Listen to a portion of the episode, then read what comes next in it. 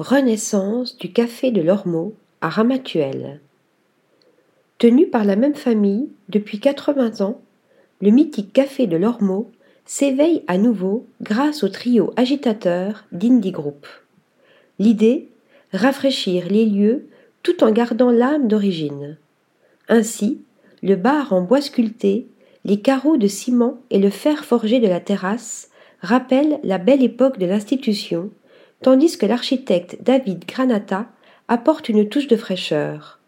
Le mobilier de bistrot en bois est ravivé par des teintes vertes réchauffées par l'utilisation de cuir et de laiton. Côté fourneau, les grands classiques de la région sont à déguster du petit matin à l'apéritif. Et la nouveauté signée Indie Group, le kiosque, des étagères garnies d'ouvrages littéraires et de journaux sélectionnés par la curatrice Emmanuelle Odo à dévorer entre deux cafés ou deux pastis.